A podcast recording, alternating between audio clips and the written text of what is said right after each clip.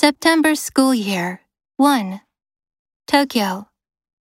Switching the start of Japan's school year from April to September will likely raise a whole host of issues.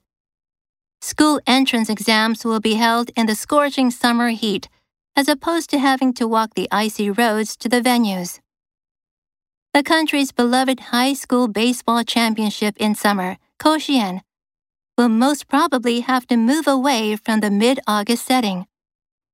But despite the laundry list of challenges, the idea is unmistakably gaining momentum as the pandemic forces long term school closures. The driving force behind the push is a hope that bringing the nation in line with the international norm would open doors to new opportunities, starting with study exchanges. The extended school closures have raised concerns that children will suffer from the truncated academic year, which started in April. Pushing back the school start to September would allow a do over. Prime Minister Shinzo Abe told Parliament on Wednesday that he will look into making the switch.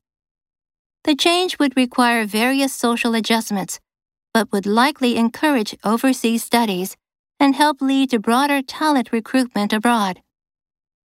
Many heads of localities are in favor of a September school start prefectural governors who met via video conference on Wednesday agreed to ask the central government to consider the change.